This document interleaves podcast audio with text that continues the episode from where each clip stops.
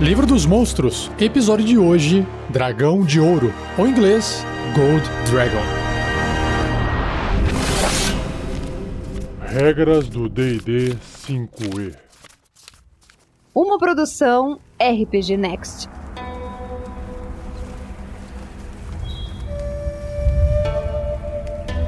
Então, no livro dos monstros, a ilustração que nós temos do dragão de ouro é aquele dragão oriental, aquele dragão japonês. Ele tem o corpo bastante esguio, a cabeça dele tem aqueles bigodes como se fosse aquelas barbas daqueles japoneses bem velhinhos, caindo para baixo, orelhas compridas meio pro lado. A aparência do dragão, acho que de todas elas, é a que aparenta ser menos agressiva, parece um dragão mais velho, claro que ele é todo dourado, e as suas escamas preenchem, cobrem todo o corpo dele, dando esse aspecto de uma armadura no corpo dele. E o que chama atenção é que ele tem barbatanas que saem do seu pescoço atrás da cabeça em um par, não é uma só no meio, ele tem duas uma um pouco mais para a direita, outra um pouco mais para a esquerda. Então elas vão percorrendo o pescoço, vão para trás ali na coluna, e aí ele tem o par de asas dele, e aí esse par de asas vai percorrendo o restante do corpo dele, indo pro rabo, seguindo também duas barbatanas cheias de espetos no caminho. Parece um, um moicano, assim, a ilustração dele. Essas asas abertas para cima, lembra bastante um, um cabelo de punk. Vamos ver agora a descrição que o livro traz sobre o dragão de ouro.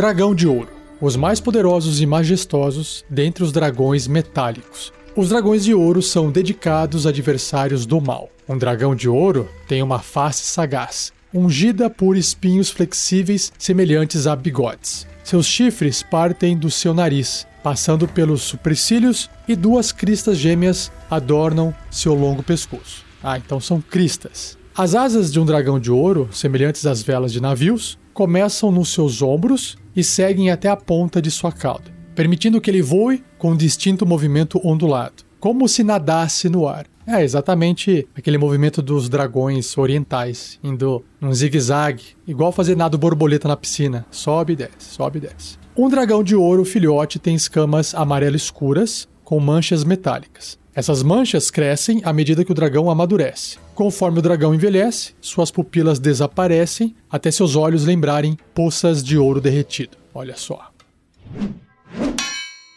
Devorador de fortunas. Dragões de ouro podem comer praticamente tudo, mas eles preferem uma dieta que consiste de pérolas e gemas. Caramba! Felizmente, um dragão de ouro não precisa empanturrar-se de tais bens para se sentir satisfeito. Tesouros presenteados que ele possa consumir são bem recebidos por um dragão de ouro, contanto que não sejam subornos. Que legal! Então, devorador de fortunas é algo literal, ele realmente come pérolas e gemas. Interessante.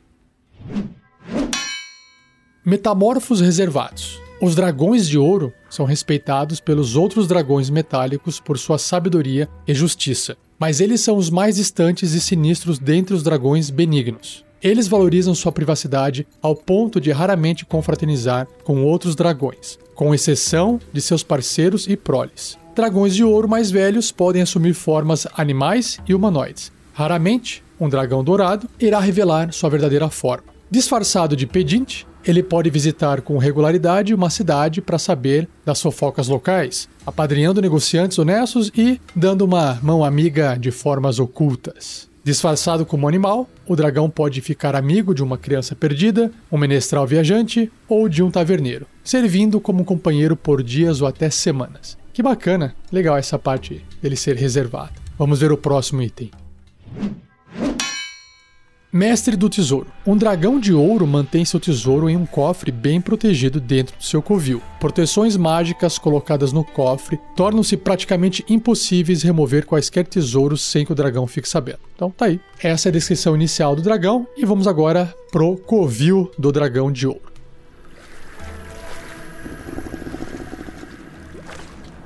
O covil do dragão de ouro. Os dragões de ouro fazem seus lares em locais fora do caminho, onde eles possam fazer o que desejarem sem levantar suspeitas ou causar pânico. Muitos habitam próximos de lagos e rios idílicos, ilhas envoltas em brumas, complexos de cavernas escondidos atrás de cachoeiras ou ruínas antigas. E aí, nós temos as ações de Covil. No valor de iniciativa 20, quebrando toda a sequência de iniciativa, o dragão realiza uma ação de Covil, fazendo um dos efeitos a seguir. O dragão não pode usar o mesmo efeito em duas rodadas consecutivas. Então, só tem duas listas, dois efeitos. Então, se ele fizer um numa rodada, ele obrigatoriamente tem que fazer o outro na outra e aí fica alternando. Então, o primeiro é: o dragão vislumbra o futuro, então ele ganha vantagem em jogadas de ataque, testes de habilidade e testes de resistência até a contagem de iniciativa 20 na próxima rodada. Legal. E a outra ação de Covil, ação do lar do dragão, uma criatura que o dragão possa ver até 36 metros dele, ou seja, 120 pés, deve ser bem sucedida em um teste de resistência de carisma com dificuldade 15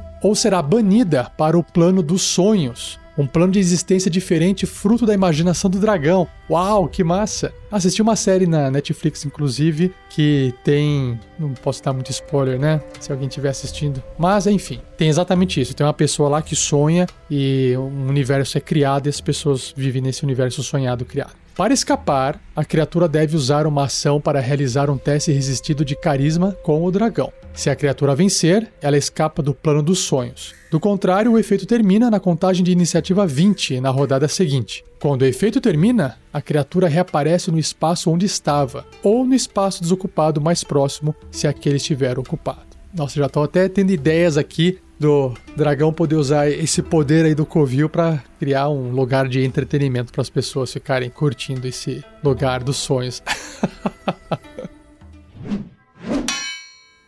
e para finalizar, nós temos os efeitos regionais. A região contendo o covil de um dragão de ouro lendário é deformada pela magia do dragão, o que cria um ou mais dos efeitos a seguir. Então, são três. O primeiro efeito regional: sempre que uma criatura que possa compreender um idioma dormir ou entrar em estado de transe ou devaneio que esteja até 9 km do covil do dragão. Uau, 9 km, hein? Isso são 6 milhas arredondando, né? O dragão pode estabelecer um contato telepático com essa criatura e conversar com ela nos sonhos dela. A criatura lembrará da conversa com o dragão quando acordar. Hum, que massa. Outro efeito regional é: bancos de belas brumas opalescentes manifestam-se a 9 km, 6 milhas, do covil do dragão. As brumas não obscurecem nada. Ela assume formas assustadoras quando criaturas malignas estão perto do dragão ou de outras criaturas não malignas nas brumas, avisando tais criaturas do perigo.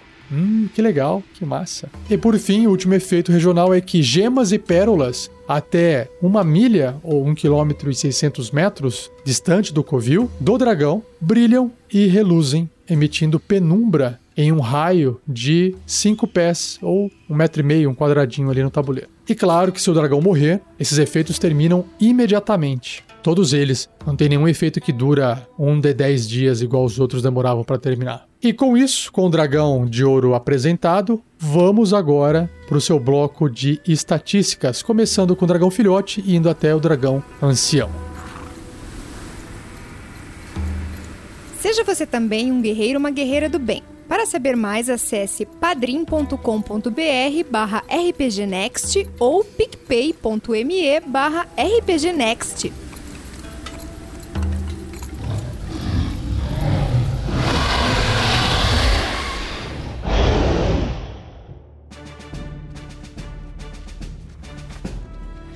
O primeiro bloco de estatísticas é do dragão de ouro filhote. Ele é um dragão médio, ocupa mais ou menos o tamanho de um ser humano, com a tendência ou alinhamento leal e bom. E provavelmente, né, ele vai manter a mesma tendência até morrer, mas o seu tamanho vai aumentar com o tempo. A mesma coisa vai acontecer com a sua classe armadura, que vai aumentar, que quando ele nasce é uma armadura natural e concede a ele uma defesa de 17. Ele tem 60 pontos de vida. Caramba, um filhote de dragão de ouro já nasce super forte, hein? Sobre o deslocamento dele, no chão, ele se desloca 30 pés ou 9 metros. Voando é o dobro, 60 pés ou 18 metros, e ele também sabe nadar. E nada na mesma velocidade que ele caminha sobre a terra, 9 metros ou 30 pés. E também esse deslocamento vai aumentar com o tempo conforme ele for crescendo. Sobre os seus atributos físicos e mentais. Então, nos físicos ele tem força 19, bastante forte, não? Para um bichinho que nasceu recentemente.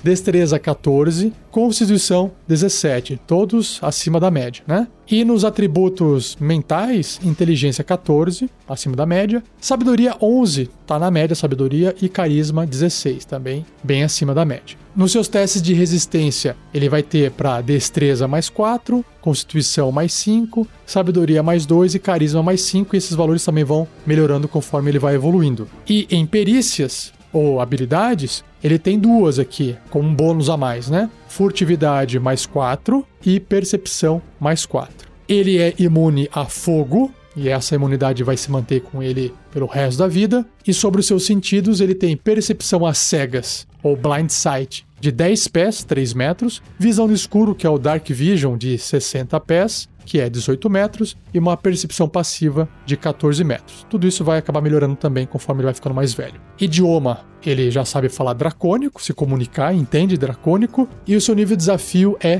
3, concedendo 700 pontos de experiência. Nível desafio 3 para um filhote de dragão. Muito forte, não? que mais? Ele tem uma habilidade especial chamada anfíbio, ou seja, ele é um anfíbio, então ele pode respirar ar e água. Pode ficar debaixo d'água tranquilamente. E nas ações, ele tem a mordida, que é o seu ataque principal aqui, que é um ataque corpo a corpo, com arma, mais 6 para atingir, o alcance é 1,5m, ou seja, uma criatura adjacente, e se acertar, causa 9 ou 1d10 mais 4 de dano perfurante, porque os dentinhos da mordida vão perfurar. Fora a mordida, ele tem a sua arma de sopro, ou seu Breath Weapon, sua arma de baforada, né? que recarrega se sair 5 ou 6, ou seja, o dragão usa a sua arma de sopro, dá a baforada, depois no começo do turno dele ele tem que tirar 5 ou 6 no D6 e se sair esses resultados, recarrega, senão tá esperando para recarregar. Então o dragão usa um dos seguintes tipos de armas de sopro. Ele tem dois tipos aqui de baforada. O primeiro é o sopro flamejante. Ele expele fogo em um cone de 4,5 metros que é um cone de 15 pés, e cada criatura dentro desse cone tem que realizar um teste de resistência de destreza com dificuldade 13, ou seja, o pessoal vai tentar se jogar, virar, se esconder de alguma forma, se esquivar daquele fogo, ou sofre 22 ou 4 de 10 de dano de fogo numa falha nesse teste, ou pelo menos metade caso obtenha sucesso. Então, uma baforada de fogo animal. E ele também pode optar por fazer o sopro enfraquecedor. Ele expele um gás nesse mesmo cone de 4 metros e meio, e cada criatura dentro dessa área deve ser bem sucedida num teste de resistência de força com dificuldade 13, ou terá desvantagem em jogadas de ataque baseadas em força, por isso que é um sopro enfraquecedor. Testes de força e testes de resistência de força por um minuto. Se tiver no combate, são 10 rodadas. Uma criatura pode repetir esse teste de resistência no final de cada um dos turnos dela, terminando o efeito sobre si caso obtenha sucesso. Então, não é garantido que a criatura fique durante um minuto enfraquecida. Ela tem bastante chance de passar nesse teste. Legal? Olha só que fantástico. Muito bom, né?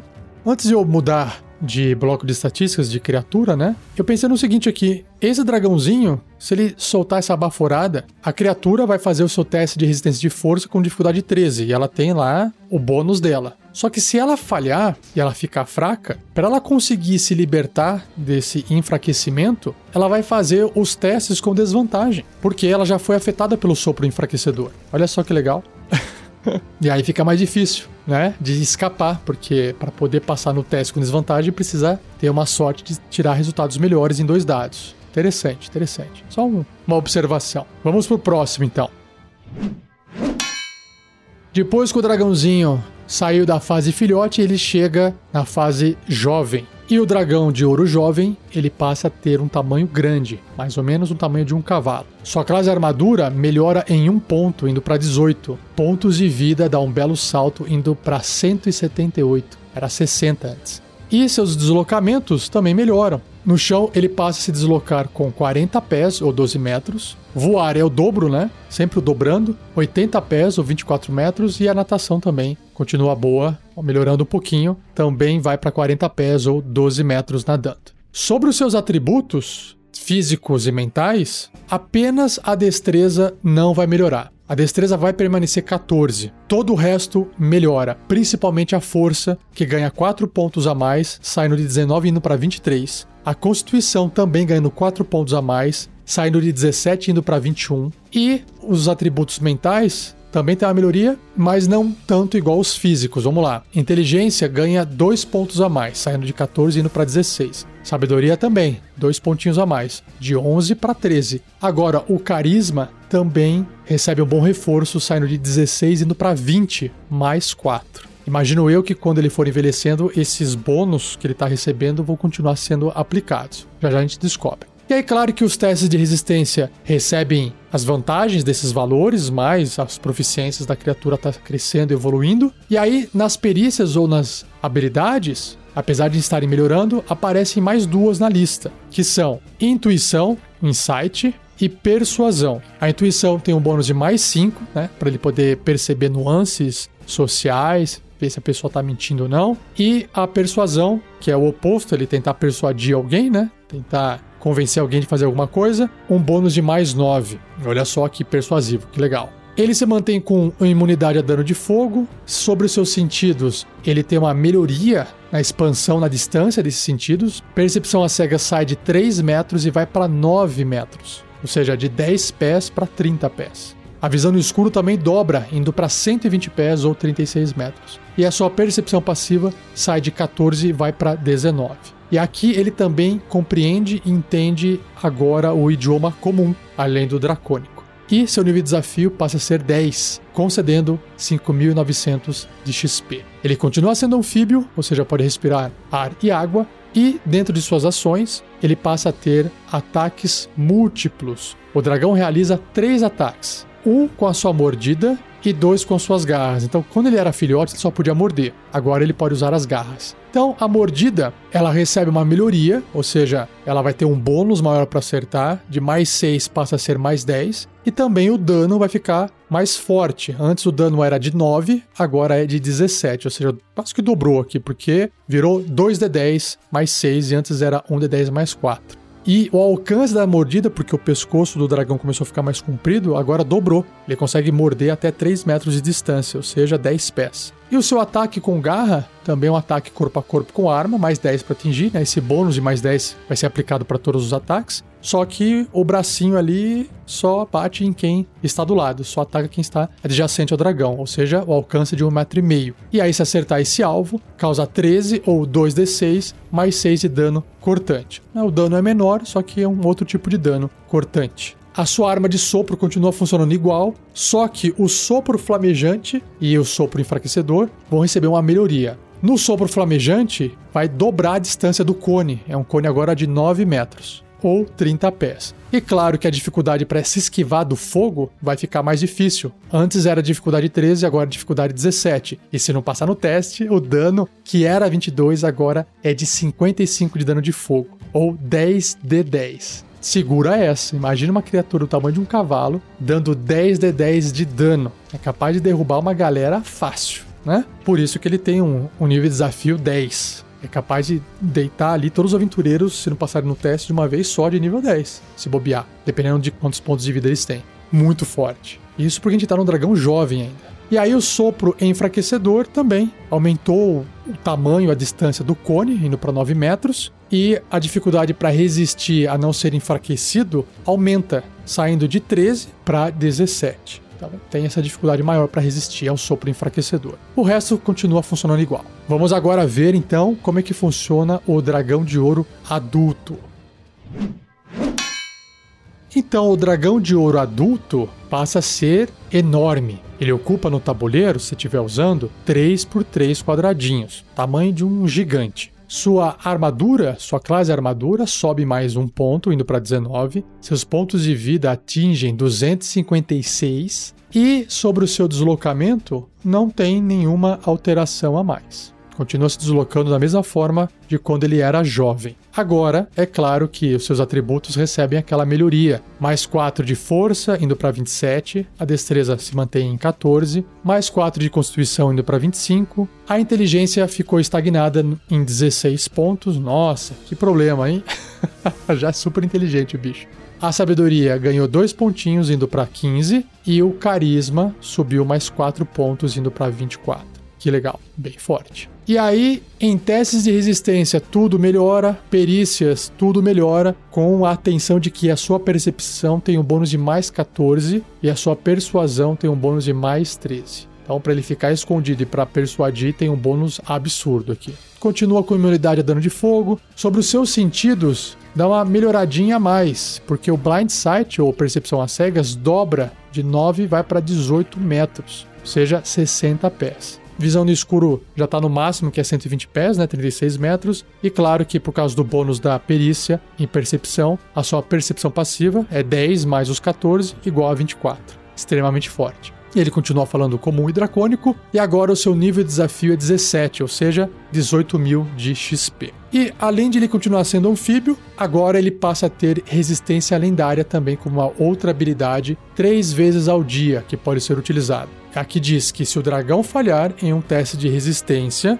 ele pode escolher obter sucesso no lugar. E isso é muito forte. Alguém jogou ali uma. ia falar uma bola de fogo, mas fogo não atinge ele, mas jogou ali um cone de gelo, por exemplo, e ele fez o teste de resistência e falhou, e aquilo vai ser prejudicial para a criatura, ele pode simplesmente gastar um desses usos da resistência lendária ele ser bem sucedido nesse teste sem precisar rolar de novo, sem fazer nada. Muito forte. Por isso que é resistência lendária, né? Indo para as ações, ele continua com seus ataques múltiplos, mas agora o dragão pode usar a sua presença aterradora, que é uma nova ação, e então ele pode realizar três ataques: um com a mordida e dois com as suas garras. É muito forte, né? Então, a mordida agora, assim como a garra, e tem um ataque com cauda, olha só. Todos eles vai ter mais 14 para atingir um alvo ok? Sendo que a mordida tem um alcance de 3 metros, a garra tem um alcance de 1,5 metro e meio e a cauda 4 metros e meio. Basicamente é, vamos lá, a garra é a mais pertinho, curtinha, um quadradinho ali no tabuleiro. A mordida, pescoço estica e, tum, morde a 3 metros, dois quadradinhos. E a cauda,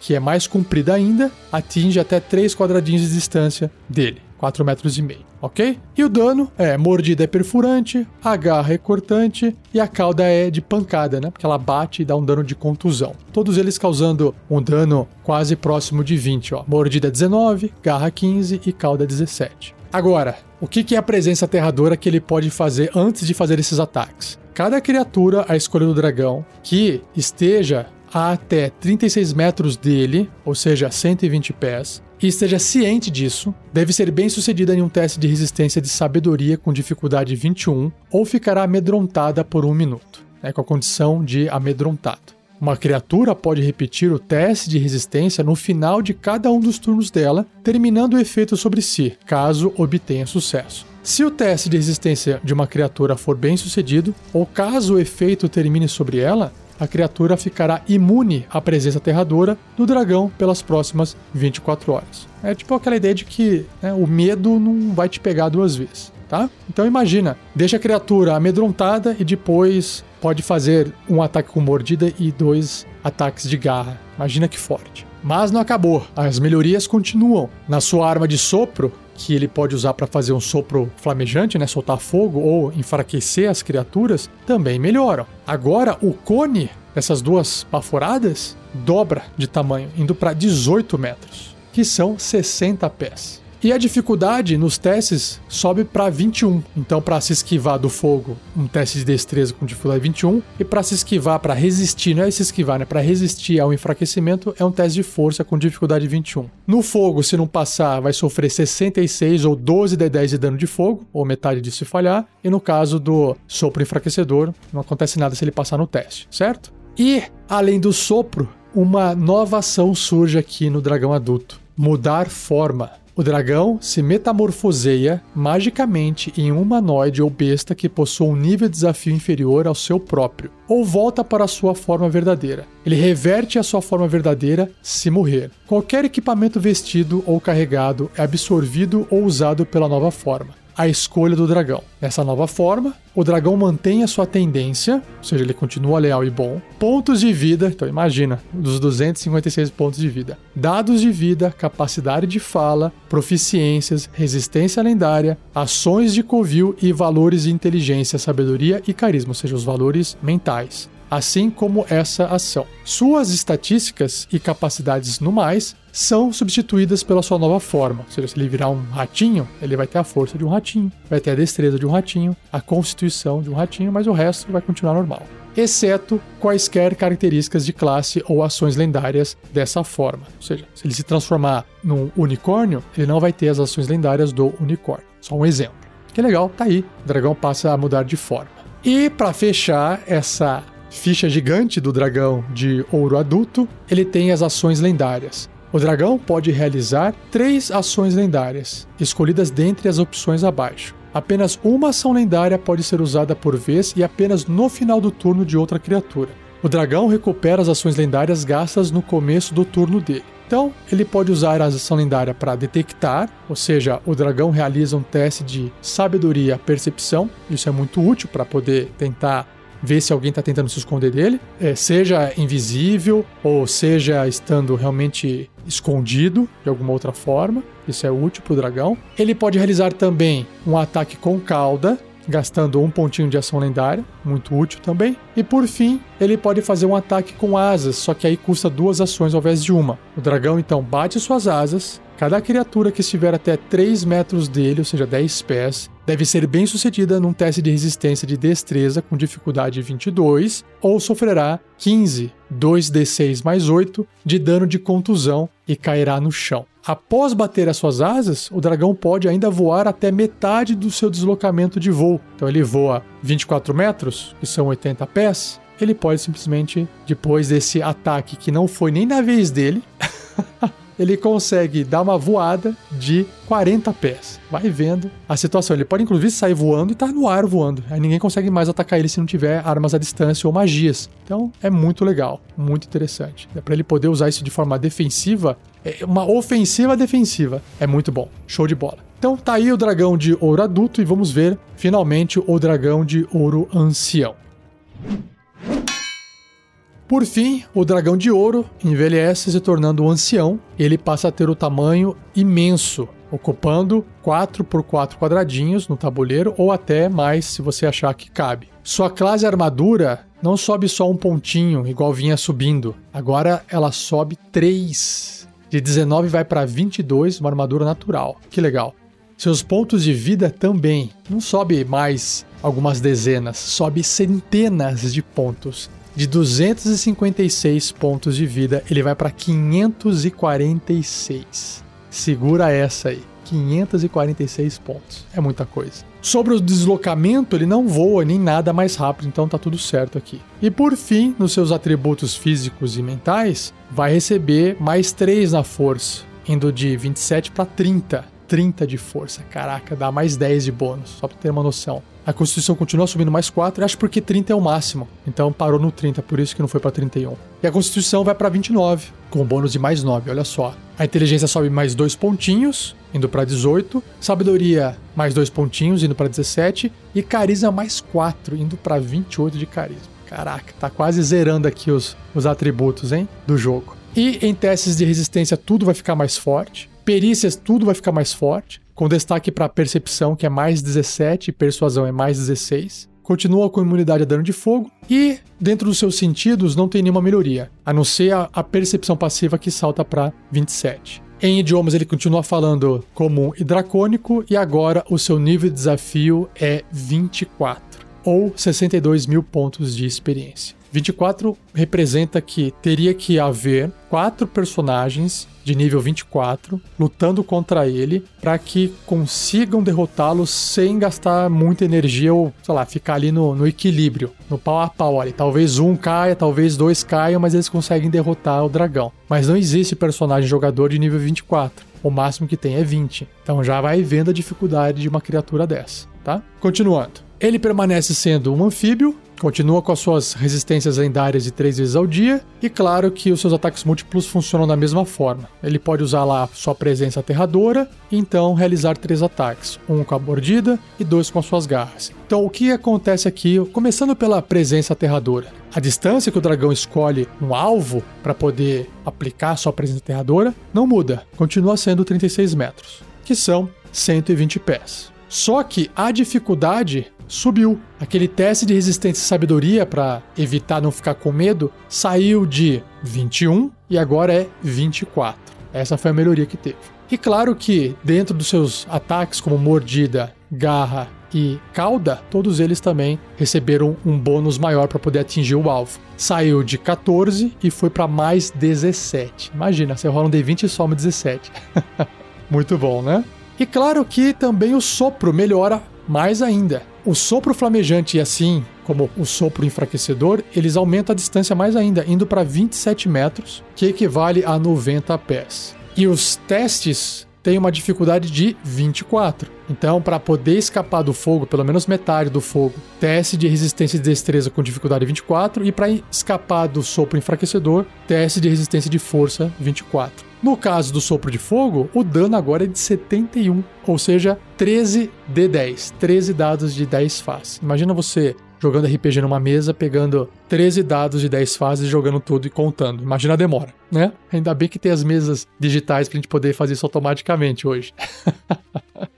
Ele continua com a habilidade de mudar de forma, assim como ele era quando estava adulto, então não vou repetir o texto. E sobre as, as, suas ações lendárias, não muda nada. Ele pode usar a ação lendária para detectar, para fazer um ataque com cauda e para fazer um ataque com asa. Com a diferença que agora o seu ataque com asa, como ele aumentou de tamanho, alcança 4,5 metros e meio ao invés de 3 ou seja, 15 pés ao invés de 10. E a dificuldade para escapar dessa batida de asas, para não sofrer dano inteiro, né? Não, inteiro não. Inteiro ele vai sofrer. Se ele não passar no teste, ele escapa 100%.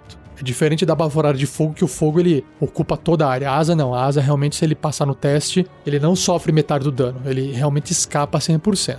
Nesse caso, então, a dificuldade do teste de resistência e destreza para escapar dessa batida de asas é 25, bem alto senão ele vai sofrer 17 ou 2d6 mais 10 de dano de contusão e cai no chão. E aí o dragão pode sair voando metade do seu deslocamento de voo, igual ele fazia quando era adulto. E é isso. Esse é o dragão de ouro ancião, uma das criaturas mais fortes do livro dos monstros. Ideia de aventura.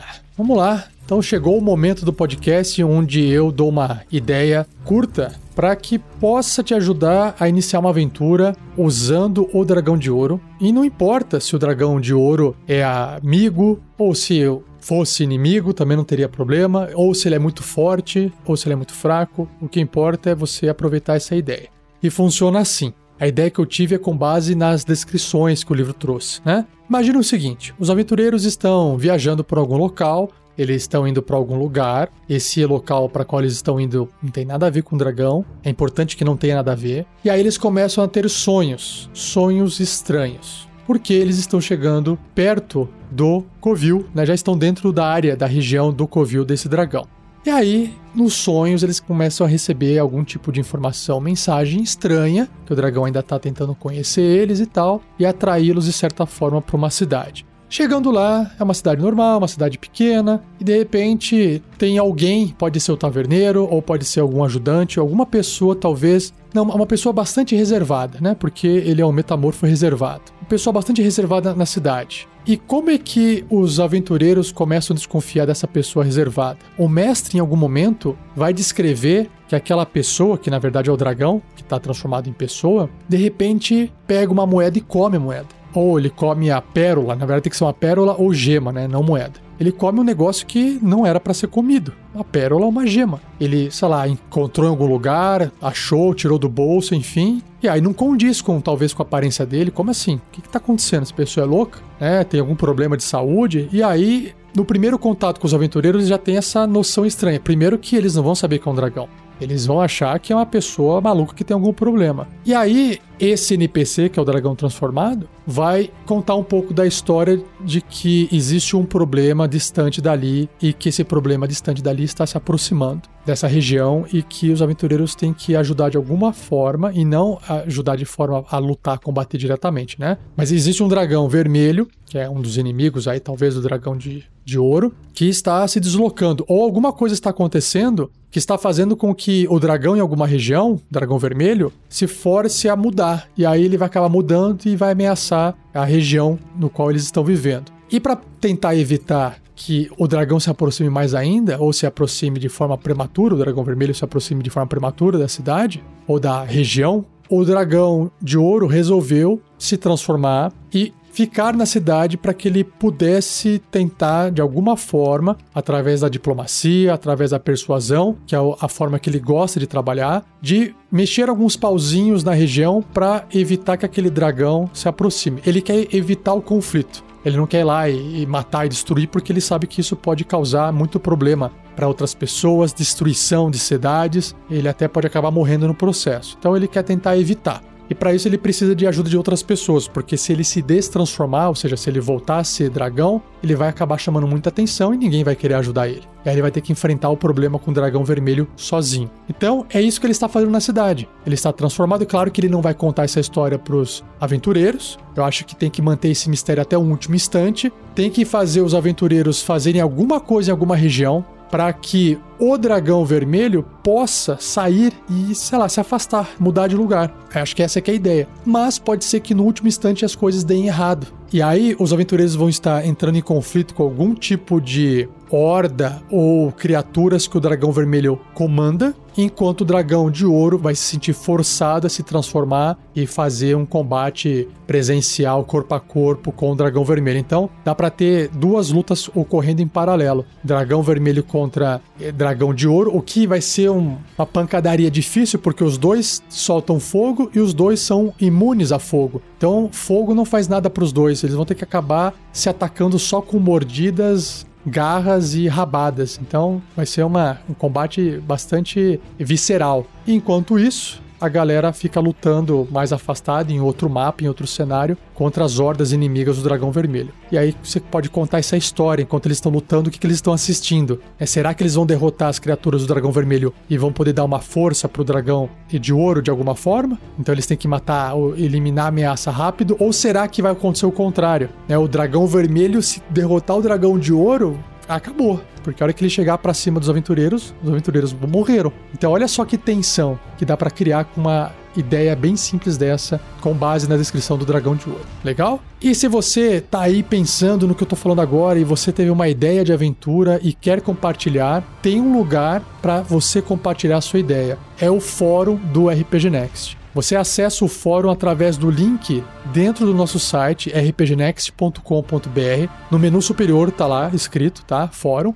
Ou você pode acessar o post desse episódio, que também o link está ali no corpo do texto, que te leva exatamente para o fórum e lá tem uma seção de ideias de aventura. E aí você pode escrever a sua ideia de aventura com base no dragão de ouro, ok? Deixa escrito. Compartilhe as suas ideias para que outras pessoas também possam ler e jogar suas aventuras. Beleza?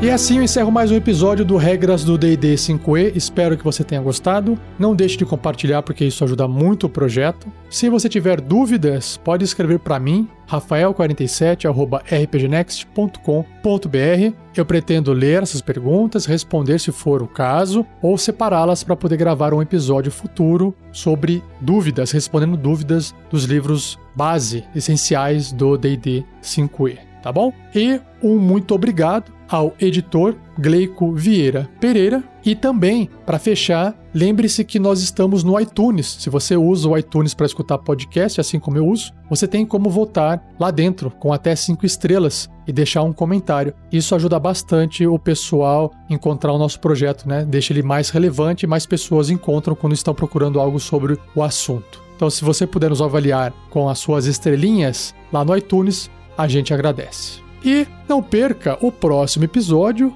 onde eu irei abordar o último dragão do livro dos monstros. Pelo menos esses dragões verdadeiros, né? O dragão de prata, Silver Dragon. Beleza? Então é isso. Um abraço e até o próximo episódio.